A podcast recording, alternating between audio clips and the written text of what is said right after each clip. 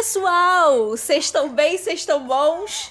Eu espero que vocês estejam muito bons. Que eu não tô tão boa assim não hoje, porque assim, dia foi corrido, hoje teve culto, hoje teve reunião com o pessoal da mídia da minha igreja, ao qual eu estava lá.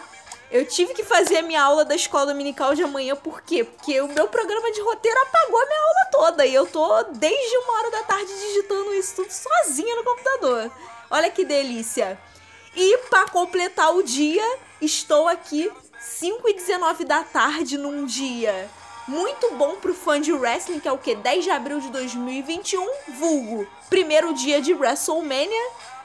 E eu tô gravando a parte 3 do, do nosso especial falando sobre a WrestleMania, no nosso especial em homenagem à semana de WrestleMania. E para ilustrar isso, temos o que tocando de fundo? Florida, tema de uma das WrestleManias que eu não vou lembrar agora, se eu não me engano, é a WrestleMania 32. Me corrijam se eu estiver errada. Mas enfim, gente, é, como eu fiquei toda enrolada no dia de hoje, esse episódio não vai ter roteiro, que nem os outros tiveram, que eu segui o script e mesmo assim durou. extrapolou o tempo. Hoje, meu filho, até 7 horas da noite eu tenho que entregar este episódio para vocês, que a WrestleMania começa às 9. E eu tenho que comentar o card de hoje, né? Então, sem mais delongas, né? É, vou dar um resumo do que foi a segunda noite do Takeover, né? Evento do NXT, que foi na sexta-feira. E depois a gente vai comentar o card do primeiro dia, dessa primeira noite de WrestleMania, desse evento que é o evento mais esperado para o fã de lutinha neste ano. E que sim, para tomar vergonha na cara, eu, Michele Santos, fui pro Twitter comentar, né? Fui pro Twitter comentar o primeiro dia de takeover, o segundo. E hoje estarei eu no Twitter, estarei eu aqui numa stream pirata qualquer assistindo a WrestleMania, porque eu quero, né, gente? E eu preciso, até porque eu tenho que trazer isso pra vocês, né? Dar esse feedback aí pra vocês. Então, sem mais delongas, né? Eu vou fazer aqui um resumo sobre o que foi o Takeover, o NXT Takeover, a segunda noite. Foi maravilhosa, eu só tenho isso para resumir para vocês. Foi uma noite incrível, lutaça atrás de lutaça. Só a luta do Johnny Gargano que não foi tão boa assim, mas tivemos aí outras quatro lutas que entregaram, mas entregaram bonito. A última, então, meu amor, foi tudo que a gente esperava. Eu queria um pouco mais de sangue? Queria. Mas nem tudo sai do jeito que a gente quer. Então a gente não teve aí o sangue, o nível de violência bem brutal mesmo que a gente merece, que o fã merece.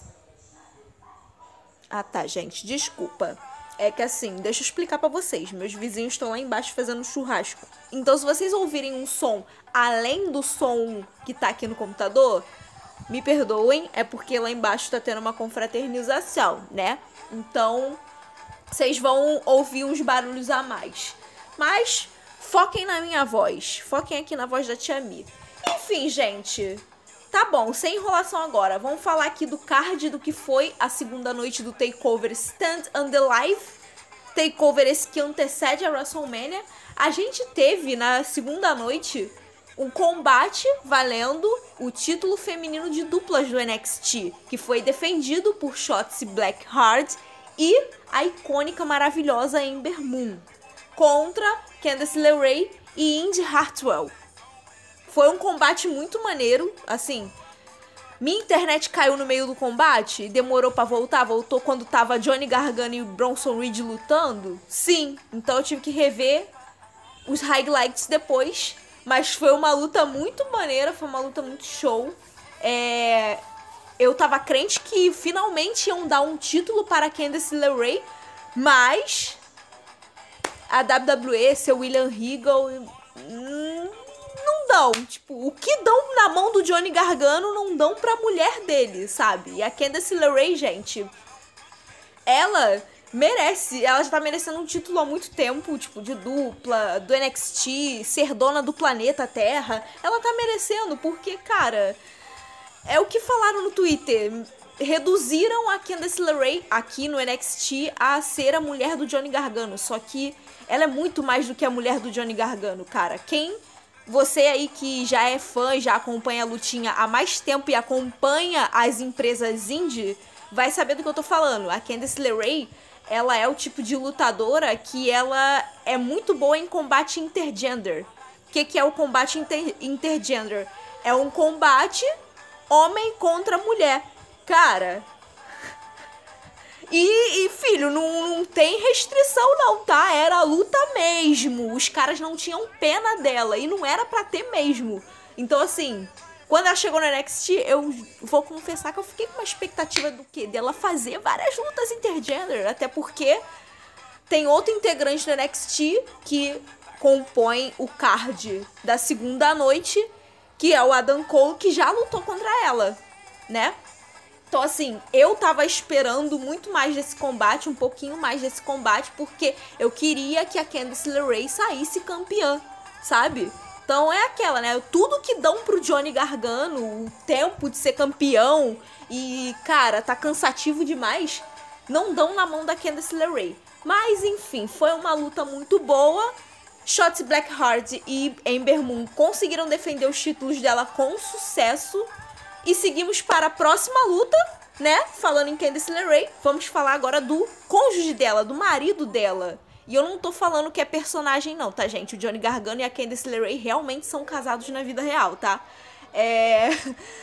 A gente vai falar agora do combate valendo o título norte-americano do NXT, que é que foi entre Johnny Gargano e Bronson Reed. Foi uma luta que eu peguei pela metade também, porque né, a internet caiu, ok? É, o mundo inteiro, o Brasil inteiro, toda a comunidade de fãs de wrestling daqui do Brasil, pelo que eu estava vendo no Twitter, os comentários, estava torcendo para que o Bronson Reed saísse como campeão e a gente pudesse descansar Johnny Gargano das nossas visões. Porque, sério, gente, o Johnny, ele é muito bom. Ele é muito bom mesmo. Ele é um wrestler maravilhoso. Só que, cara, sabe aquela pessoa que usam ela até o bagaço, sugam o líquido da, dela até não poder mais. É isso que estão fazendo com ele. É assim. É, tem vários apelidos. Johnny Wrestling, Johnny Takeover, Johnny Gargano, Johnny não sei lá das contas. Beleza, no começo era tudo muito bom, só que agora tá cansativo. E agora tá bem cansativo ver ele como campeão num longo reinado, né? Ele já ganhou todos os títulos possíveis no NXT e ele continua campeão. Tanto que ele defendeu com sucesso o título contra o Bronson Reed, saiu como campeão ainda, para nossa tristeza, né? Não, mais uma vez falando, não por conta de ser o, o, o, Johnny, por conta dele ser ruim, nem nada disso, não, porque não é ruim. Só está cansativo ele ser campeão por 26 anos, sabe? Tá na hora de dar oportunidade para outra pessoa mas, pelo que eu fiquei, né, pelo que eu li de comentários no Twitter, tem todo um rolê, né, envolvendo a promoção dele pro main roster, né, que ele não quer subir pro main roster. Eu super entendo Johnny Gargano nessa parte, né? Até passo um pano pra ele aí nessa, se ele quiser. Que, né, gente, subir pro main roster da WWE é um sofrimento. É um sofrimento e é a garantia de que você vai ficar no limbo, superastro, por melhor que você seja. Exemplo, Shinsuke Nakamura.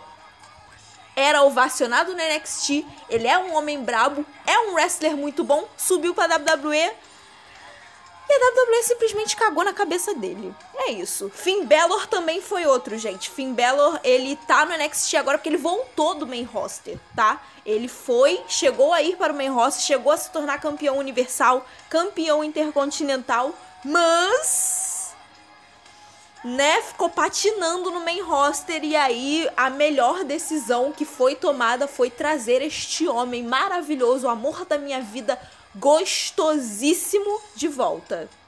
É isso. Enfim, o Johnny Gargano não quer subir pro main roster, né? Não quer largar o osso. Então, o que estão fazendo? Cansando o personagem dele aos nossos olhos. E pelo que a gente tá vendo, tá funcionando, né? Mas ok, vamos para a próxima luta aqui, a pincelada rápida do takeover, tá, gente? Da segunda noite de takeover do NXT. Pra você que tá chegando agora aí, a gente tá fazendo. A gente não, porque só tem eu fazendo um podcast, né, gente? É. Pra você que tá chegando agora e não sabe nem o que, que tá acontecendo, é, esses últimos episódios, né? Essa semana a gente entra. A gente entra, não, a gente entrou na semana da WrestleMania. Hoje, sábado, é a primeira noite de evento. Então eu resolvi fazer meio que um especial, né? Trazendo alguns episódios falando sobre curiosidades da WrestleMania, explicando sobre o que, que é o universo da WrestleMania em si.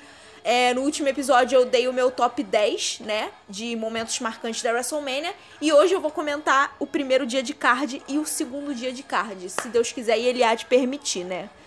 É, enfim. É só para vocês se situarem e para você que tá, já tava me ouvindo aqui, para você, né, recapitular o que a gente estava falando nesses últimos dois podcasts. E agora temos a parte 3 quem sabe fechando, né, a semana da WrestleMania. Eu quero que feche hoje, né, se Deus quiser e ele há de querer que feche hoje, que eu não posso fazer a parte 4, porque eu tenho outras coisas para falar aqui, né? Tem novela mexicana para falar aqui, tem muitos outros temas para falar, então eu tenho que fechar a WrestleMania hoje, ok? Então seguimos aí o, o resumo do NXT TakeOver com um combate ladder match pelo título Cruiserweight, pelo título campeão peso cruzador. A... Na verdade, gente, esse combate aqui eu não tava entendendo muito bem a dinâmica dele. Sei que é um combate de escadas, como eu expliquei para vocês em outros podcasts. Um combate de escada envolve escadas, a vá é claro. Só que, né, tem uma dinâmica um pouco diferente. Você luta e tem o título, ele fica lá no topo, né, pendurado, e você tem que pegar uma escada, subir até o topo e pegar o seu título. Esse é o objetivo. Enfim, aqui é porque eu tava um pouco de tempo sem assistir o NXT. É, tinha dois campeões Cruiserweight, que seria Santos Escobar e o Jordan Devlin. Eles dois eram campeões da divisão de peso cruzador, cada um com seu título, o que eu não tava entendendo nada, que depois quando começou eu falei, ué gente, tem dois campeões, tem dois títulos em cima, depois eu fui entender a dinâmica que era o quê? O campeão unifica os títulos. O que para mim não ia fazer diferença nenhuma, porque é o mesmo título, é a mesma divisão, não tem diferença, sabe?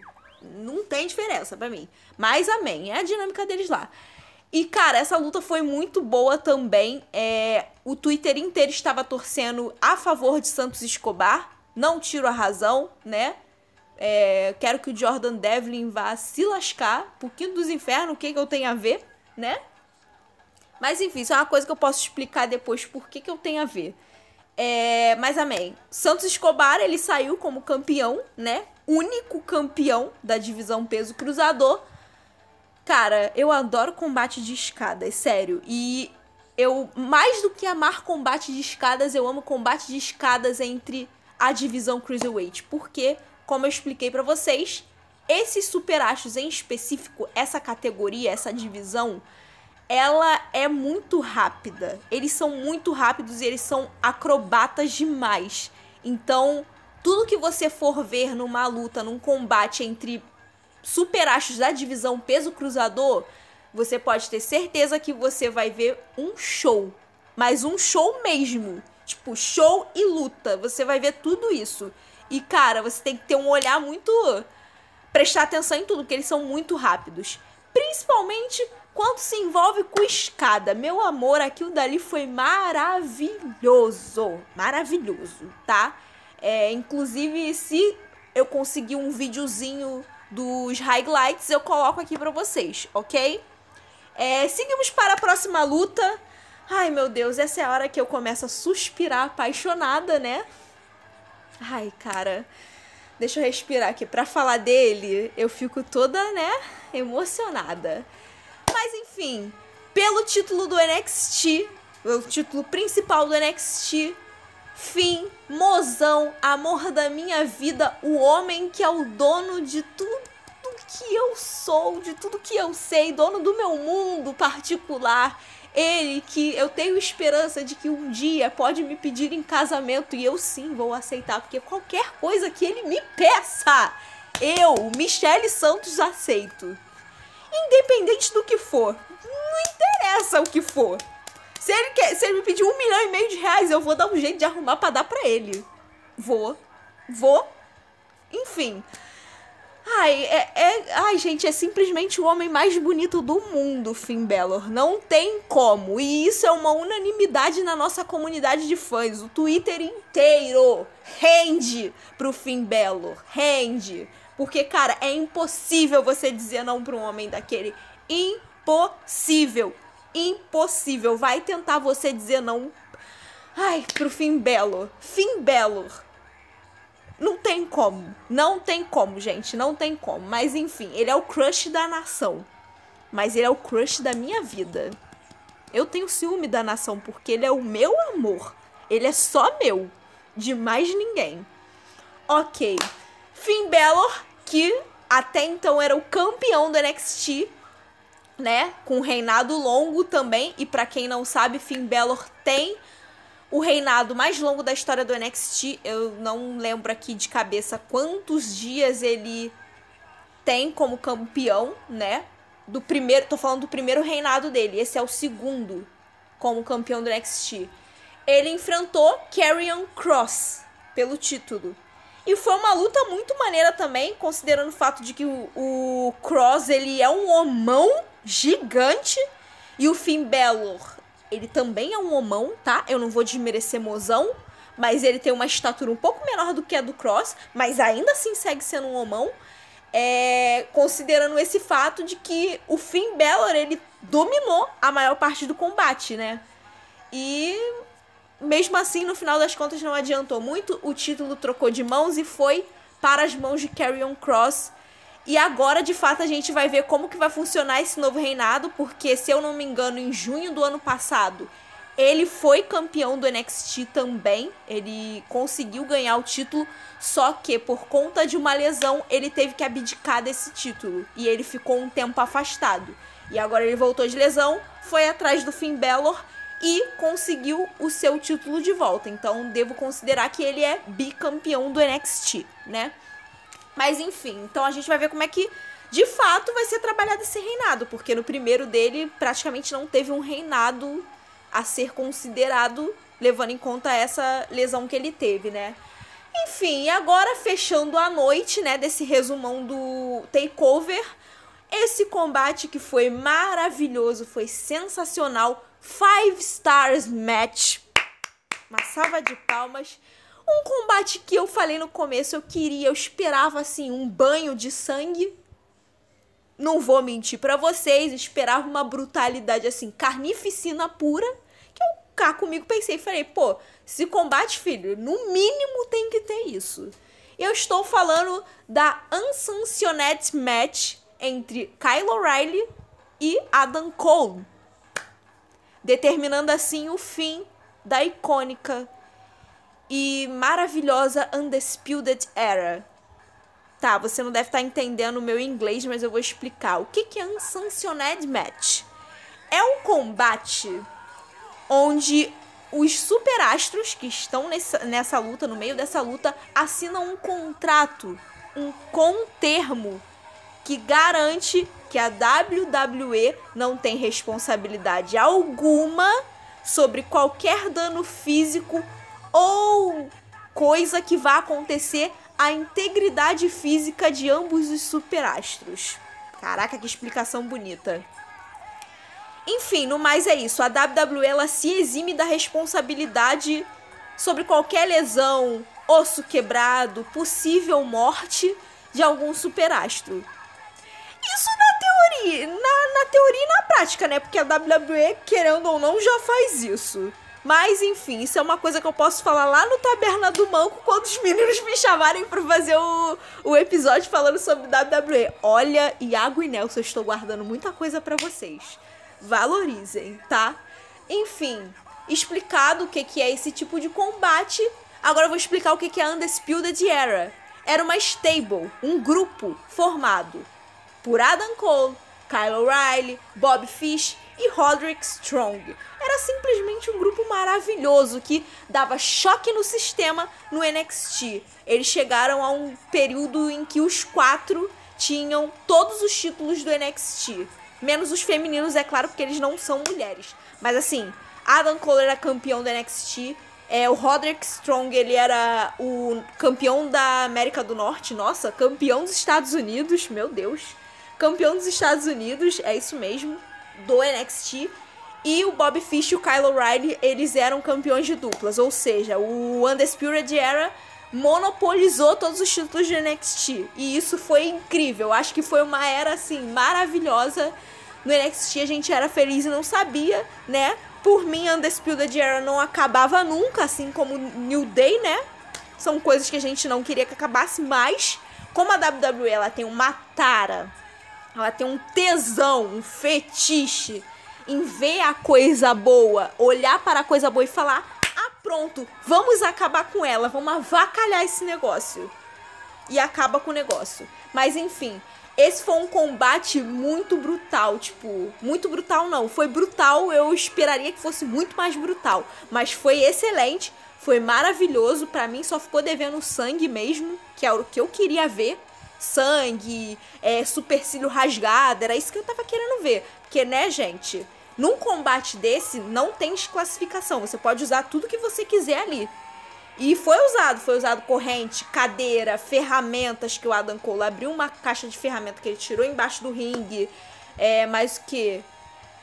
É, foi só isso mesmo. Tipo, grade, escada, mesa, foi tudo usado. O stage do NXT mesmo foi usado, até que eles quebraram lá a parte do, do chão que vai para perto do ringue. Enfim, foi uma várzea, mas foi uma várzea maravilhosa. Que terminou com ele vencendo Kyle O'Reilly. Cara, eu fiquei muito feliz. Muito feliz mesmo. Que, né, se fosse o Adam Cole, sairia. Sairia não, sairia muito óbvio, né? Seria muito óbvio. Mas enfim, gente, terminamos aqui o card do NXT dessa segunda noite de pay-per-view. Agora a gente vai de fato pra onde? Pro card da WrestleMania, do primeiro dia da WrestleMania. E aqui eu vou falar o card e eu vou falar a expectativa que eu tenho para hoje, né? Se ela vai ser cumprida ou não, isso fica no encargo do Triple H, do Shane, da Stephanie de todo mundo que estiver organizando essa bagaça. Mas que expectativas foram criadas, elas foram criadas, que tem muita luta legal aqui. E ouvindo Green Light, a gente vai começar com. Isso. A gente vai começar de baixo para cima, né? Indo do, dos combates mais secundários pro main event. Temos de primeira aqui é um combate de duplas, né? Um combate turmoil entre Natália e Tamina, fazendo uma dupla. Riot Squad com Liv Morgan e Ruby Riot. Esse é o nome da dupla, tá, gente? Mandy Rose e Dana Brooke. É... E Naomi Lana, né?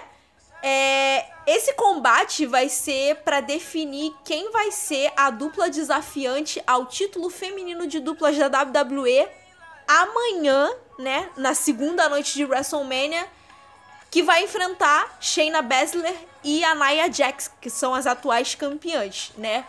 E assim, espero muito que o Riot Squad vença, minha torcida é total para elas, que assim, amo a Naomi de coração. Natália também tem um lugarzinho aqui, ó. Uma cadeira cativa no meu coração. Mas, cara, não tem nem comparação. Eu preciso que o Riot Squad vença isso. Porque assim, elas já estão merecendo uma chance como dupla, como campeãs de duplas, como título, há muito tempo, meu amor. Riot Squad foi, voltou, né? Porque assim, elas eram um, um trio, que tinha a Sarah Logan, só que a Sarah Logan foi demitida da WWE. Eram um trio que, assim, deveras dominante no cenário de duplas femininas da WWE elas acabaram, né? Elas acabaram, não, acabaram com o Riot Squad, que eu achei inadmissível, né? Porque, como eu falei para vocês, a WWE tem um fetiche em acabar com coisa boa, destruir coisa boa, né? Mas amém, amém, amém. Vamos esquecer essa parte. E agora elas voltaram como dupla de novo. Elas rivalizaram. Liv Morgan e Ruby Riot já fizeram uma rivalidade e agora estão como dupla de novo com a volta do Riot Squad. Então, pra mim, é necessário, é uma obrigação que elas ganhem. É igual na WrestleMania 35, que eu queria muito que as Iconics ganhasse.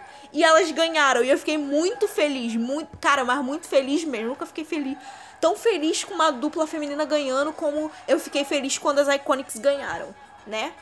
Mas enfim. Minha expectativa para esse combate é que elas ganhem. E que sim, chegue amanhã, elas ganhem da Nia Jax e da, Sheila, da Shayna Baszler. Eu ia falar Sheila Baszler. Mas enfim. É, é isso. Minhas expectativas não tão tão altas assim sobre essa luta, mas eu sigo na torcida pela, pela Liv e pela Ruby, né? Inclusive, Ruby Riot estava lindíssima na cerimônia do Hall da Fama. Gente, eu preciso fazer a minha thread no Twitter comentando os looks do tapete vermelho do Hall da Fama e a Ruby Riot é a minha favorita. Desculpa o restante, mas assim, ela estava maravilhosa. É só isso que eu queria observar para vocês. É... Vamos para a segunda luta da noite. Assim, eu tô falando segunda, segunda luta da noite porque é a ordem que eu tô seguindo aqui, mas não necessariamente vai ser nessa ordem no card da WrestleMania. Né? Eu tô seguindo a ordem que botaram aqui na janela que eu tô vendo no site. Deixa eu rotar. Pronto. Rotei de novo. Meu Deus, eu não comi nada, não bebi nada eu tô rotando. Mas amém. Vamos pro segundo combate da noite. Com eles. Ele que, cara, é o filho do dono da WWE, então ele pode fazer o que ele quiser da vida dele, né? Que até porque é o dono da bola indiretamente. Ele que, assim como o Papai Noel volta todo ano no Natal e o coelhinho da Páscoa vem todo ano na Páscoa, ele todo ano está na WrestleMania. Estou falando dele, Shane McMahon. Here comes the money. Here go. Here comes the money. Money, money, money, money, money, money, money, money, money. Dala, dala.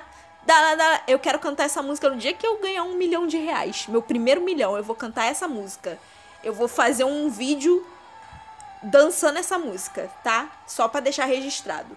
Enfim, ele vem pra WrestleMania, né? Como todo ano, porque ele não luta o ano inteiro, né? A fase dele de lutador mesmo foi anos atrás. Agora ele é sazonal, ele só aparece na WrestleMania, tipo Papai Noel mesmo.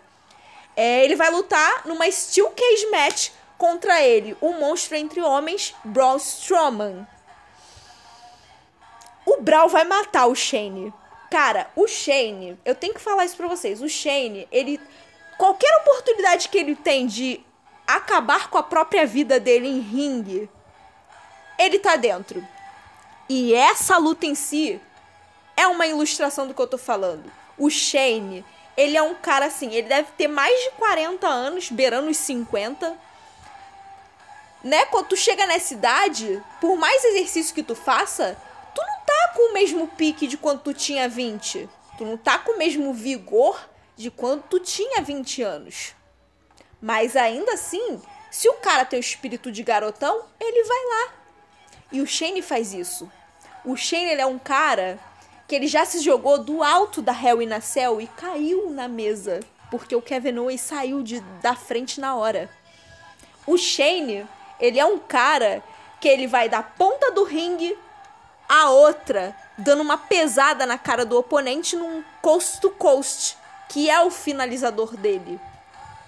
O Shane, ele é um cara que, como eu falei, qualquer oportunidade que ele tem de correr risco de vida numa WrestleMania ou numa luta qualquer que tenha uma estipulação, ele vai entrar. Ele vai entrar. Você pode ter certeza. né? E o Braun Strowman eu não preciso nem comentar. O Braun Strowman é um cara que tem, eu acho que quase 200 quilos de pura carne, puro músculo, né? Que o Braun Strowman faz parte do clã, do clã não, da categoria Giants da WWE, né? Tipo Brock Lesnar, que é só os músculos e brutalidade pura. É basicamente isso. Bob Lashley também entra nessa categoria, que, né, não é como o Cruiserweight, que é rápido e acrobata, mas é um Giant. Ele é bruto. É, ele usa a força, não a agilidade. Então, assim, nesse tipo de combate você pode esperar brutalidade. Às vezes você pode esperar até um sangue também, que rola, né? E se há uma Steel Cage, provavelmente não deve ter uma desclassificação. Então a gente vai esperar aí que algumas coisas sejam utilizadas nesse combate, que para mim é maravilhoso. Então assim, minha expectativa é se o Shane não morreu em outras WrestleManias, hoje talvez seja o dia. É tipo isso. Ai, meu Deus. Quem nunca viu luta, não se assuste, por favor, que é divertido. É divertido, vai por mim. Enfim, vamos pro terceiro combate da noite. Num combate valendo o título de duplas do Raw, dessa vez da divisão masculina, temos New Day, Kofi Kingston e Xavier Woods defendendo os títulos de duplas contra AJ Styles e seu segurança guarda-costas cão de guarda, Omus. Assim, Expectativa para essa luta, eu não sei, é uma incógnita para mim, mas levando em consideração o talento do AJ, do Kofi, do Xavier, assim, levando em conta que o Kofi é maravilhoso, que o, tudo que tem Kofi fica bom, não tem como ficar ruim, o Xavier consequentemente, meu amor, Ai, eu, cara, eu não torço pro AJ Styles, não. Eu quero que o New Day continue como campeão de duplas, apesar deles terem experiência em vencer esse título em WrestleManias, né? Mas eu quero que eles continuem seguindo como campeões, né? Pra completar, pra eu ficar mais feliz, só faltava o Big E aí, mas tudo bem. O AJ Styles, assim. É, eu era muito fã do AJ Styles quando ele entrou na WWE em 2016, né? que ele tava no auge do vigor, né não? Mas perdi totalmente o, o amor depois que ele assumiu ser terraplanista. É, gente, dorme com barulho desse. O cara acredita que a Terra é, que a terra é plana, tá? Tá bom? O cara, o cara com um talento do nível dele, né? um, um, cara que já tá entrando aí no status de tipo legend da WWE acredita que a Terra é achatada, mas tudo bem. Tudo bem. Só por isso eu quero que ele perca. Quero que ele perca muito. Amém, né, gente? Vamos pra próxima luta. Essa luta foi uma luta que, tipo, eu olhei e falei: Hã? Nossa, como assim? É, gente, tipo, pra mim foi muito aleatório. Não sei para vocês que assistem luta livre, né? Se é ou não, vou saber a opinião da comunidade no Twitter hoje, né? Nos comentários aí da galera. Mas para mim me surpreendeu um pouco. Um combate simples entre Cesaro e Seth Rollins. Vou dizer por que, me surpreendeu. Por quê? Seth Rollins, ele é uma figura que ele luta por títulos principalmente na WrestleMania. Então, os combates que ele tá são combates que são importantes, né? Ou é valendo título, ou tem alguma estipulação, ou é contra algum superastro que assim é o superastro do momento. E o Seth Rollins, ele é muito bom, mas o que ele tem de bom, ele tem de chato. E com o tempo fui perceber isso, que antigamente eu cruchava o Seth Rollins cruxo até hoje, porque ele é bonito pra caraca, né? Eu, e eu tenho que cruxar também porque, assim...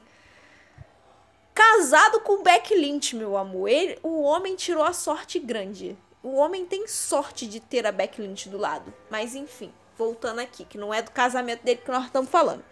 É, ele luta por títulos. Ele, os combates que ele tá são importantes, são considerados importantes no cenário da WrestleMania. E, cara, ele tem uma história com esse evento. Tanto é que aí agora eu chego na parte que eu preciso me retratar com Seth Rollins. Eu preciso pedir desculpas para ele, porque no episódio passado, quando eu dei o meu top 10 momentos da WrestleMania, eu esqueci, gente, como que pode ser um crime eu ter esquecido deste momento em específico. E é aí que eu tenho que pedir desculpa pro, pro Rollins. Cara, eu esqueci de botar um momento que, cara, é épico na vida de todo fã de wrestling. Que é o quê? Que foi o cashing que o Seth Rollins fez na WrestleMania. Pra quem não sabe, pra quem não tá se situando o que, que é cashing, do que, que eu estou falando, o Seth Rollins, na época da WrestleMania 31, isso, ele era o dono da maleta do Money in the Bank. Eu já expliquei o que é o Money in the Bank. A dinâmica do Money in the Bank, se eu não me engano, foi no primeiro episódio, né? Foi no primeiro episódio dessa série de três, na parte 1. Então, vai lá que eu explico em algum momento do podcast. Eu acho que é bem no comecinho, quando eu falei que o Miss fez o cash em cima do Drew McIntyre. E aí eu explico a dinâmica do Money in the Bank pra vocês. É, mas é basicamente a maleta do Bunny the Bank é um contrato. O Seth Rollins ele tinha um contrato que dava o direito para ele de lutar contra quem ele quisesse pelo título. Tipo, de lutar contra o campeão pelo título no momento que ele quisesse. Não importava a hora. E assim, é, ele fez o casting no meio da luta entre Roman Reigns e Brock Lesnar, valendo o título da WWE. Cara, aquilo foi sensacional. Eu tenho que te pedir desculpa, Seth Rollins desculpa, me perdoa pelo crime de ter esquecido o seu casting como um top 10 momentos de WrestleMania. Aquilo foi histórico. Porque assim, geralmente é, o dono da maleta nunca, até então, nunca tinha acontecido um casting na WrestleMania. E o Seth Rollins foi o primeiro. E assim, aquela corrida que ele fez, porque assim, ele correu uma maratona. Que a pista do stage da WrestleMania naquela época era muito grande, era uma rampa enorme até chegar no ringue. Então o Seth correu muito, correu bastante, filho, ele correu demais. O Zayn Bolt ficou orgulhoso do cara. E aí ele entrou nessa luta, né? Ele pediu cashing, então a luta que era um combate simples de duas pessoas virou um combate triplo. E o Seth Rollins ganhou no final, se tornou campeão da WWE. Então era esse momento que eu tinha esquecido de colocar. Gente, eu esqueci mesmo, sério. Eu esqueci do fundo do meu coração. E de novo eu tenho que pedir desculpa pro Seth Rollins. Desculpa, Rollins. Me perdoa do fundo do meu coração. Eu nunca mais vou esquecer disso, tá? Eu prometo.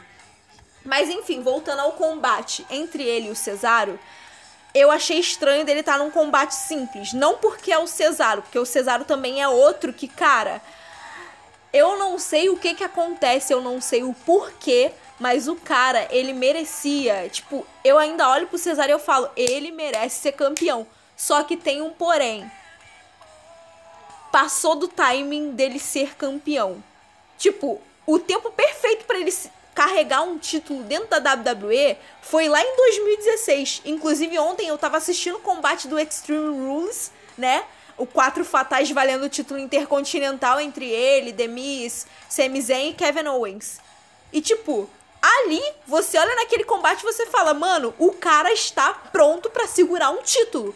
E não é um título intercontinental, ele tá pronto para ser o campeão da WWE, para segurar o topo. E mano, era nítido isso. As pessoas falavam isso, as pessoas se perguntavam quando o Cesaro vai ser campeão. Quando ele vai se tornar um campeão? Quando que ele vai ter um título na mão? E isso nunca aconteceu. Nunca aconteceu. Desde 2016 pra cá, ele só ganhou o título de duplas. Só que, cara, ele tem o porte para ser um campeão Master Blaster da WWE. Só que o problema é, além da WWE ter um tesão, um fetiche em acabar com as coisas boas que acontecem lá, as histórias boas, as rivalidades, grupos que são muito bons, por exemplo, como foi o caso da Undisputed Era, como foi o caso da Retribution também, que é um grupo recente que mal começou, acabou. É, cara, a WWE também tem fetiche em perder o timing para exaltar superastros, sabe? Porque tem sempre uma panela de superastros lá que é sempre os mesmos que seguram os títulos. E, cara, a gente tá cansado, a gente gosta de ver cara nova segurando o título. Eu, por exemplo, eu não gosto muito de reinados longos. Dependendo do superastro, eu não gosto muito de reinado longo. Eu gosto de. Cara, mas também não precisa ser um reinado de três dias, né? Pode ser um reinado que três, quatro, cinco meses, beleza. Mas eu gosto de, cara, quando o título troca de mão e quando troca pra uma mão nova. Não pra uma mão que já foi dez vezes campeão, já foi é 500 vezes campeão. Não, é por alguém, tipo, título inédito pra pessoa. Por exemplo, Kofi Kingston, quando se tornou campeão da WWE. Aquilo foi sensacional, cara. Foi muito sensacional. Bray Wyatt, quando foi campeão da WWE, eu achei sensacional também. Tipo, achei incrível, incrível. Até o Braun Strowman, quando virou campeão universal, eu achei maneiro. né? Porque trocou de mãos o título. É, Big E, por exemplo, também, campeão intercontinental. Eu gosto disso, eu gosto quando o título vai para uma mão que não ganhou nada ainda, sabe? E o Cesar é uma dessas pessoas. O Cesar era um cara que tu olha e tu fala, tem porte de campeão mundial. Só que a WWE perde o tempo, perde o timing de, sabe, entregar o título na, da mão da pessoa, pra mão da pessoa. E com Cesar aconteceu isso. Até com o próprio Braun Strowman aconteceu isso. Tipo, ele foi campeão universal, mas eu achei completamente fora do timing, né? Mas quem sou eu para falar? É, tipo, é a minha opinião, sabe? É a opinião da Michelle. Tem muita gente aí que é especialista em wrestling que sabe melhor do que eu. Mas assim, na minha opinião, foi no timing errado. Assim como se entregasse um título pro Cesar agora, seria no timing errado também. Me julguem, mas seria num timing errado. É, enfim, esse vai ser um combate simples entre eles dois. Assim, minha expectativa. Vai ser um combate bom, porque, né, o Cesaro, ele também tem um porte giant, né? Mas ele tem muita técnica, ele tem agilidade e o Rollins, ele também tem agilidade. Ele não é um giant, tipo, ele não tem, não é marombado, cheio de músculo, igual o, o Cesaro é. Mas assim, ele tem muita agilidade. Então, vai ser um combate bom. Vou esperar ser surpreendida por isso, né? Vamos esperar. Mas enfim, aqui eu falei também, né? Ah, falei. Aqui eu quero que o Cesaro ganhe. Porque o Rollins ele já teve uma história com a WrestleMania, já teve seus momentos históricos da WrestleMania, momentos que todo mundo lembram, que nem eu falei do Cashin, né? É, mas o Cesaro ainda não teve esse momento de exaltação numa WrestleMania. Eu acho que não teve.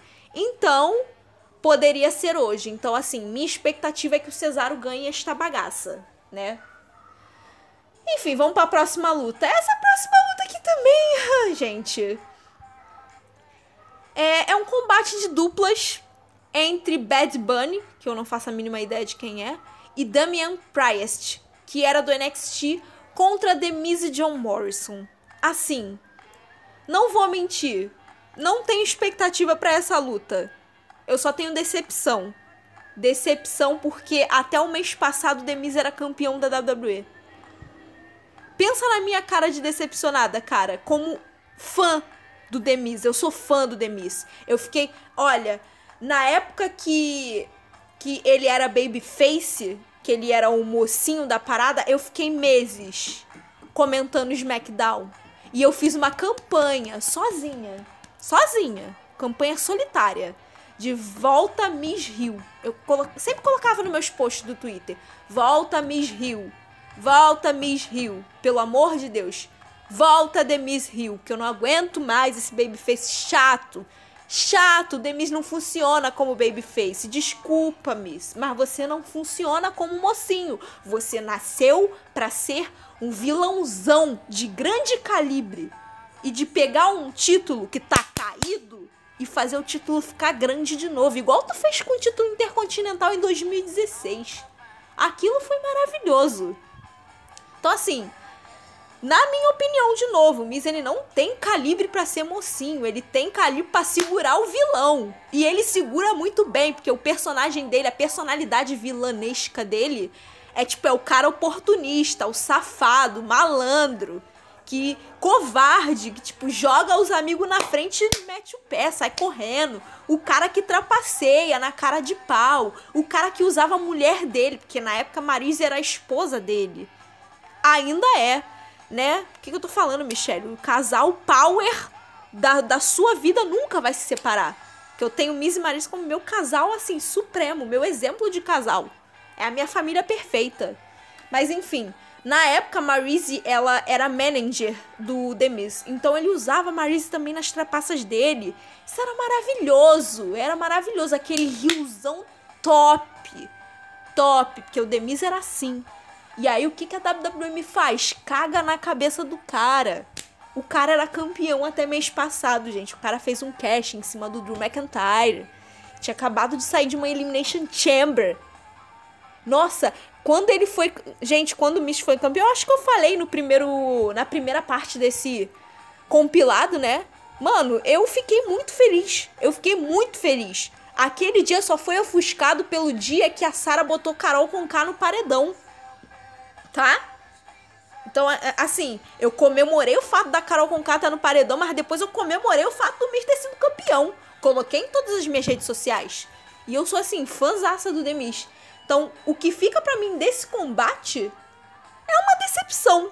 É, cara, eu estou decepcionada, não com a figura do Demis, mas eu estou decepcionada com a WWE, que caga na cabeça dos superachos. Mas isso eu vou guardar também pra taberna, que olha, na, pre, pessoal que vai ouvir a taberna, se prepara, porque eu vou desabafar.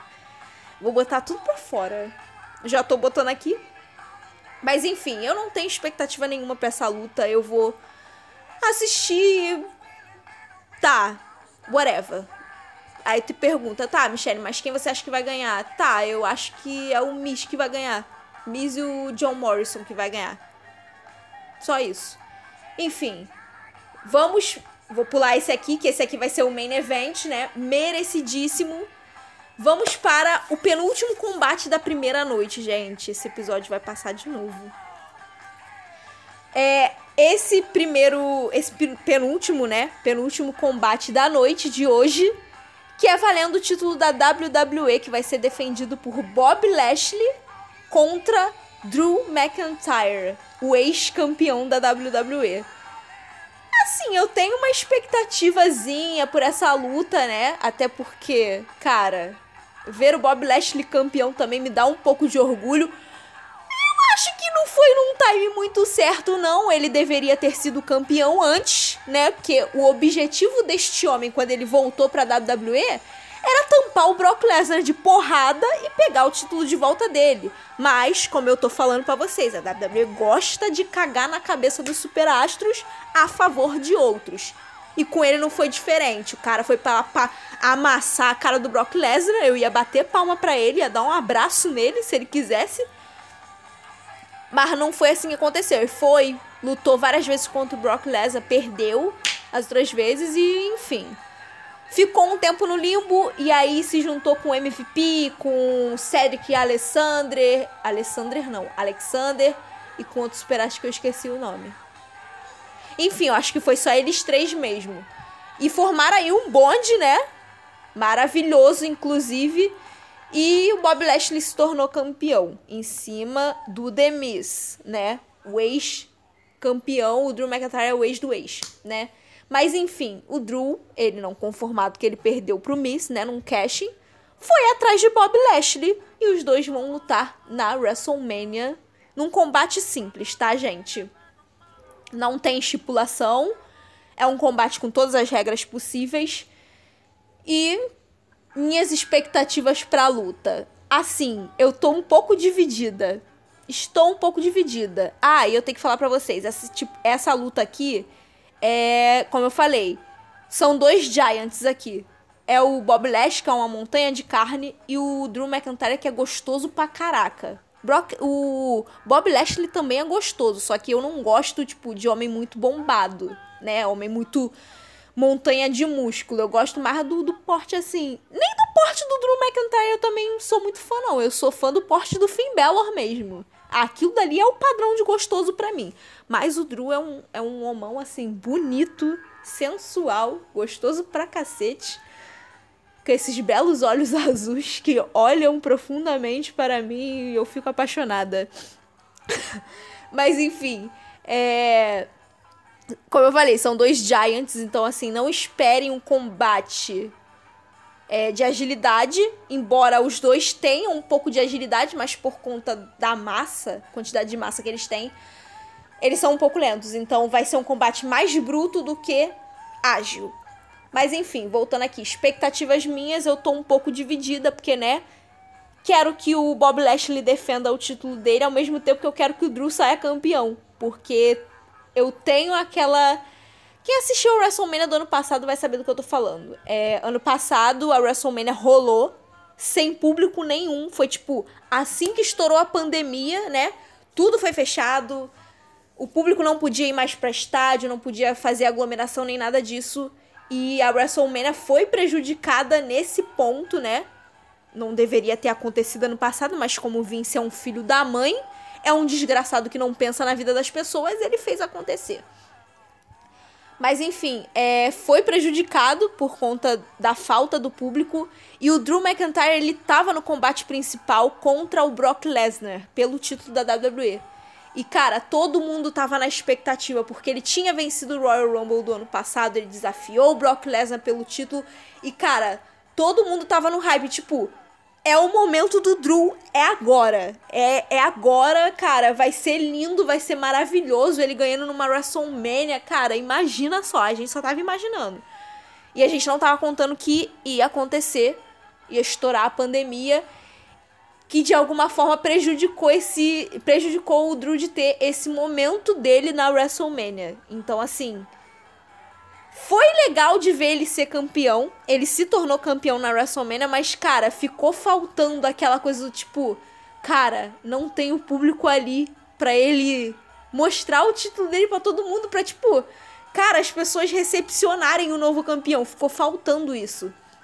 Então, eu fico dividida por conta disso, porque eu quero que ele tenha o momento dele na WrestleMania do jeito que ele merecia no ano passado e que não foi possível por conta da circunstância que a gente está vivendo. Então, eu queria que ele tivesse esse momento. E para ele seria muito bom. Que ele sentiu ano passado isso. Cara, quem não sentiria, né? Você se torna. Você é, ter o seu maior momento de exaltação na sua carreira, na sua profissão, e você não ter quem prestigie esse momento. Claro, a gente, ele sabia que tinha a galera em casa prestigiando ele em casa no momento que, né, no momento de maior importância para a carreira dele, mas não era a mesma coisa, sabe? Esse ano vai ter público. Reduzido, mas vai ter público. Então, pra mim, eu fico dividida nessa parte, porque eu acho que ele deveria ter um momento que ele merecia, que ele merece, né? Tipo, é, é o momento dele, tá lá. E em contrapartida, eu acho que o Bob Lashley também deveria ganhar, porque, cara, os dois merecem ter um momento na WrestleMania, sabe? Enfim, eu tô dividida nessa luta, eu não vou definir um campeão. Mas assim, seja o que Deus quiser, quem ganhar vai ser ótimo. Eu acho que vai ser ótimo. Enfim, a gente vai pro último, pra última luta da primeira noite, que, cara, merecidas vão ser o main event da primeira noite de WrestleMania. Ai, que lindo, cara! Ai, gente, enfim.